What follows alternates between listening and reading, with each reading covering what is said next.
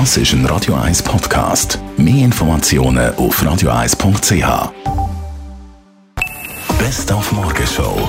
Es war der Morgen nach dem ganzen Roses Konzert im letzten Grund mit 45.000 Fans. Was geil war, ist, dass der Excel mehr gebracht hat, wie das ich eigentlich gedacht habe. Natürlich können sie es noch. Die können es auch in 20 Jahren noch.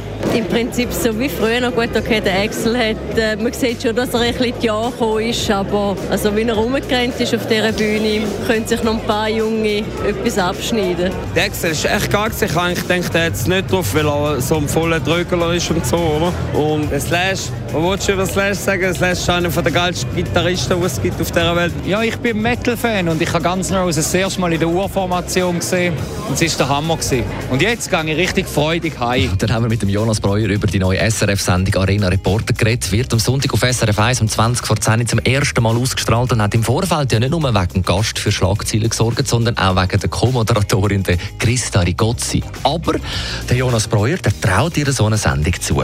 Also meinen Sie das ernst? Mhm. Nein, selbstverständlich. Also ich glaube, die Herausforderung ist viel eher, ob ich angesichts von dem, von dem enormen Charme und der Intelligenz und dem Witz, wo Frau Rigozzi in eine Sendung bringt, ob ich da nicht einfach wie ein, wie ein völlig verknöcherter Politikmoderator aussehe. Also selbstverständlich traue ich ihr das zu, das zu machen. Sie hat das mehrmals schon gezeigt, auch in der Arena und genauso erfolgreich auf dem politischen Paket bewegt hat, wie sie das auch macht als Geschäftsfrau außerhalb vom SRF. Dann sind zwei Lausanner an der French Open im Halbfinal. Bei den Herren Stan Wawrinka, bei den Frauen Timea Baczynski. Sie spielt heute Nachmittag schon um drei circa um den Einzug ins Grand Slam Final. Ihre Gegnerin Jelena Ostapenko.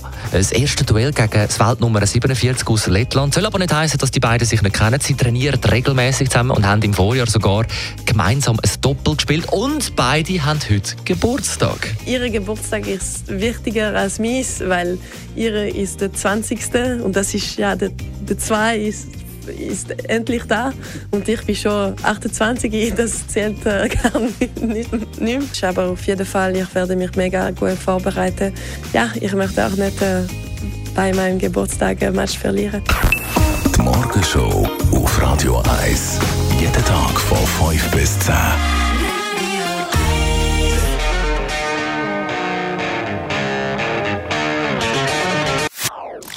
Das ist ein Radio 1 Podcast. Mehr Informationen auf radio1.ch.